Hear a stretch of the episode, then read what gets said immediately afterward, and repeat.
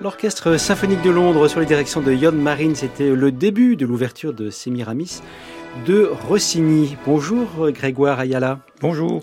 Vous venez de signer donc pour les éditions Première Loge une biographie consacrée à Rossini, Rossini à la lettre. Euh, c'est en fait le premier livre en français assez important consacré au compositeur, plus de 400 pages, presque 450 pages consacrées à Rossini. Étonnant pour un compositeur finalement aussi célèbre, et célèbre et pas très bien connu en fait. Grégoire Ayala. Oui, oui, oui, effectivement. Euh, disons que j'ai voulu réparer une lacune bibliographique, déjà de, combler ce, vide euh, d'un compositeur assez important de ce début du 19e siècle, et qui a été aussi importante pour la musique française lors de son passage à, Paris. Et j'ai voulu aussi euh, dissiper un malentendu autour de sa, de sa personne. En tant que musicien, je pense qu'on a été un petit peu rapide en pensant que sa, sa musique, son œuvre était assez facile. J'ai même entendu encore récemment euh, une musique décorative. Et deuxième point, ce que je voulais aussi dissiper comme malentendu, c'est que Rossini ne s'est pas occupé que d'opéra bouffe. C'est ça. il faut, il faut dire que jusqu'en dans les années 1860, Rossini était considéré comme un auteur dramatique. Et oui, euh, et il faut, alors justement, pour réparer cette injustice, euh, Grégoire Ayala, vous avez mis à profit votre formation, votre métier d'historien. Vous avez euh, consulté des sources, des documents d'époque, fait aussi la synthèse de différentes mmh. biographies non traduites en français. Je pense notamment aux travaux de plusieurs musicologues italiens, la correspondance de, de Rossini non traduite en français. Alors, Rossini, né en 1792 à Pesaro, donc en Italie, qui meurt euh, à Paris, à Passy, euh, voilà, euh, donc tout près, tout, près d'ici. Et alors effectivement, on pense Rossini, on pense musique légère, on pense Barbet de Séville, Cenerentola. Et puis, on va rarement au-delà. On connaît. Je pense que c'est notre époque qui a été assez réductrice vis-à-vis de, cette, de cet artiste. Et alors, on a redécouvert la musique de Rossini dans les années 1950-60, notamment le côté justement la, redécouverte, la renaissance de Rossini, c'est à partir des années 1980, avec euh, le festival de Pesaro. De Pesaro, né en 80. Et bien sûr, et puis l'intervention de, musicologues de renom, Bruno Cani, Sergio Rani, que je remercie euh, directement ici, bien sûr Philippe Gossette et Alberto Zeda. Oui, bien sûr. Euh, musicologue et chef. voilà, musicologue, chef, et ils sont retournés aux documents d'origine, autographes, pour retrouver le, le suc original de, cette, de cette musique. Alors justement, cette, ce malentendu que vous évoquiez euh, en préambule, euh, Grégoire Ayala, d'où vient-il cette image d'un compositeur paresseux qui compose dans son lit, puis quand il y a une musique, une feuille de musique qui tombe, ah, il n'a même pas le courage de, de se baisser pour la ramasser. Euh, pour, pour, être honnête vis-à-vis de, de, Rossini, je pense qu'il y est quelque part pour pour, une part. Enfin, il y est pour peut-être pour quelque chose. Parce que c'est la, construction d'un personnage, du coup? Je pourrais bien. Je pourrais bien que lui se soit mis un petit peu en retrait, euh, se soit derrière une cuirasse.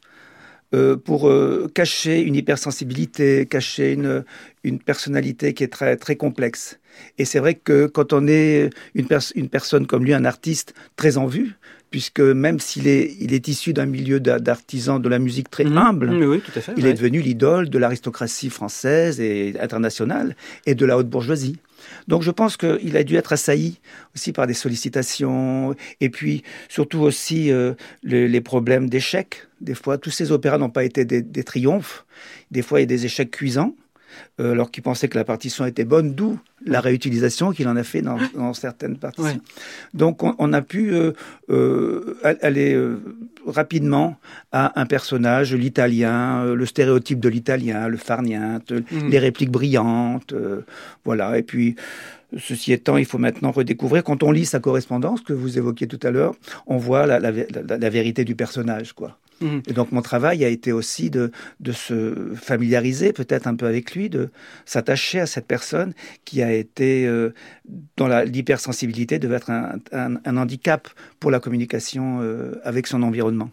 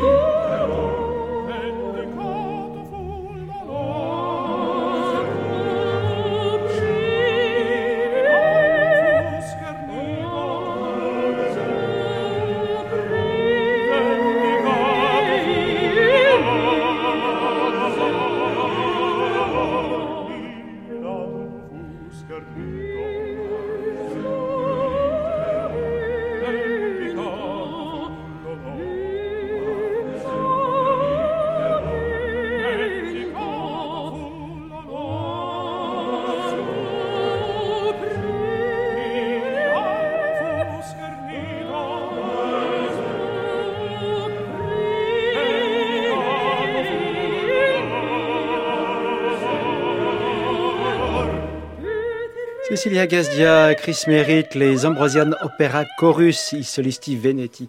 Tous placés sur la direction de Claudio Shimon, un extrait d'Armida, Armida de Rossini, certainement pas une de ses œuvres les plus connues. Si je peux me permettre, c'est par, par ce, cet opéra, dans les années 1980, que je me suis ouvert à l'opéra Seria de Rossini. Ah voilà, donc, le côté sérieux de, de sa musique. oui. Alors il faut rappeler, vous, vous, vous évoquiez tout à l'heure Grégoire Ayala, effectivement le côté euh, italien un peu facile. C'est vrai que il a été très tôt, à moins de 20 ans, fêté à Venise avec ses œuvres, ses farces en un acte, qui mm. tout de suite l'ont mis sur le devant de la scène. Avec raison. Oui. Je crois qu'il a donné un coup de fouet à la musique, euh, à la musique contemporaine la sienne, hein, bien sûr. Hein. Euh, quand on écoute euh, des productions, euh, les, rares productions qui existent de ses contemporains, Pavesi, on voit tout de suite qu'on est encore dans le fin, dans le, le, le 19e, 18e finissant. Et lui, s'est déjà projeté dans l'avenir, puisque même s'il a, il est issu du, du, du 18e siècle avec les, le néoclassisme et puis l'idée du beau idéal.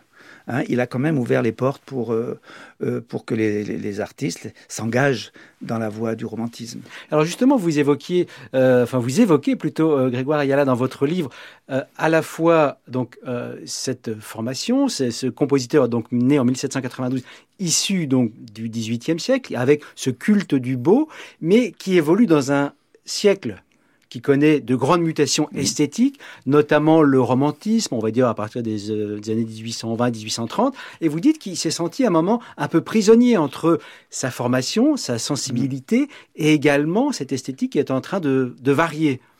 Absolument. Il a, il a, bon, la formation, citant les noms, euh, illustre hein, de Mozart et de Rossini, mmh. qu'il a beaucoup étudié, mmh. et on sent d'ailleurs à son écriture euh, l'héritage une écriture d'une clarté, des, d'une architecture, même des fois dans les grands ensembles, qui sonne, qui est, on voit bien la filiation. Mais euh, il a vécu dans un, dans un début de siècle très tourmenté. L'occupation napoléonienne, révolutionnaire et napoléonienne, son père emprisonné, d'où le traumatisme qu'il a eu des petits et qu'il a suivi toute sa vie. Donc euh, même si euh, même si son dernier opéra, Guillaume Tell, finit par ce mot liberté, qui est quand même chargé de sens, euh, il était toujours effrayé dès qu'il y avait des mouvements populaires. Et ces mouvements populaires, il les a connus en 1830, en 1848, et même dans les années 1820 à Naples. Mhm. Alors, on évoquait la, figure de ce compositeur un peu paresseux qui a quand même euh, composé 39 opéras en moins de 20 ans. C'est vertigineux. je pense que pour avoir réalisé cette, ce corpus, euh, Rossini était une bête de travail, disons le mot, un travailleur acharné. Parce que pour, euh, pour créer le, son dernier ouvrage, Guillaume Tell, qui est monumental, il n'a mis qu'un an pour le, pour le faire, ce qui est, il n'en a pas mis dix. Et il avait déjà euh, travaillé euh, à Paris sur des, ouvrages euh, monstres, si on peut dire, que sont le, le, siège de Corinthe et le, et le Moïse et Pharaon. Même si ce sont des partitions qu'il a réaménagées, d'où la difficulté chez Rossini d'établir un catalogue. Je m'y suis essayé, mhm. mais avec à la pointe des pieds. Parce que Rossini ne cesse de, défaire, de recoudre ses partitions pour les ajuster en fonction des circonstances. Donc c'est très très difficile de le faire. Je m'y suis pas risqué parce que des fois certains, certains morceaux, numéros musicaux qui sont cités, je n'ai pas de documentation dessus. Et moi je voulais m'appuyer absolument sur euh, la documentation, qu'elle soit épistolaire ou ce qu'en disent les, les, les, musicologues euh, mhm. dont, je me, dont je, je, me prétends pas être. On est d'accord. Hein oui, oui, nous sommes d'accord, mais c'est pas, c'est, pas la, c'est pas la question, c'est pas un problème. Euh, Grégoire Ayala, est-ce que justement, après la lecture de votre livre, vous espérez que vos lecteurs auront changé leur, leur opinion. Je, je, ne, je ne prétends pas, ont de je ne prétends pas qu'on qu renouvelait l'écoute de Rossini. C'est pas mon travail, ça. Ce sont les musicologues, les chefs d'orchestre. Ouais, J'étais à Naples euh, la semaine dernière pour écouter un Maometto Secondo dirigé par euh, Michele Mariotti. Je, connaissais l'opéra, mais j'ai été saisi. Hmm. C'est pour cela que j'attendais cette question. Pourquoi Rossini? C'est parce que il ne cesse de me surprendre même si je connaissais cette partition, euh, ce que j'ai entendu m'a encore une fois de plus surpris sur euh, le, travail qu'en fait le, le chef d'orchestre. Très bien, merci beaucoup Grégoire Ayala. Je rappelle le titre de votre livre qui vient de paraître aux éditions Première Loge, Rossini à la lettre.